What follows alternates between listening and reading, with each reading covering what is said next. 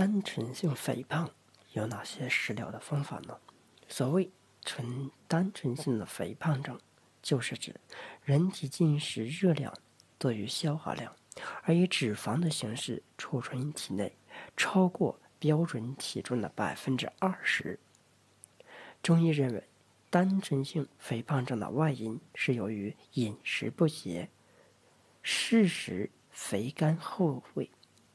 活动过少而致，而因则以脏腑虚弱、津液代谢失常为本，以痰湿脂浊积于体内为标，脾湿运化、肝湿疏泄、肾湿气化，都可使体内津液、高脂的生成、输布利用失常，使水湿。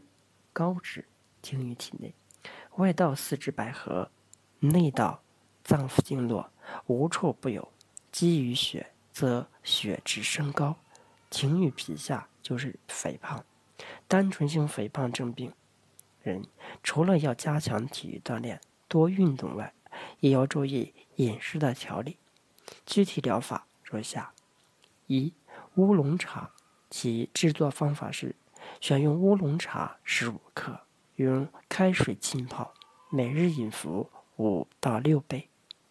二、凑茶，其制作方法是：选用上等食凑二十毫升，温水冲服，每日一次。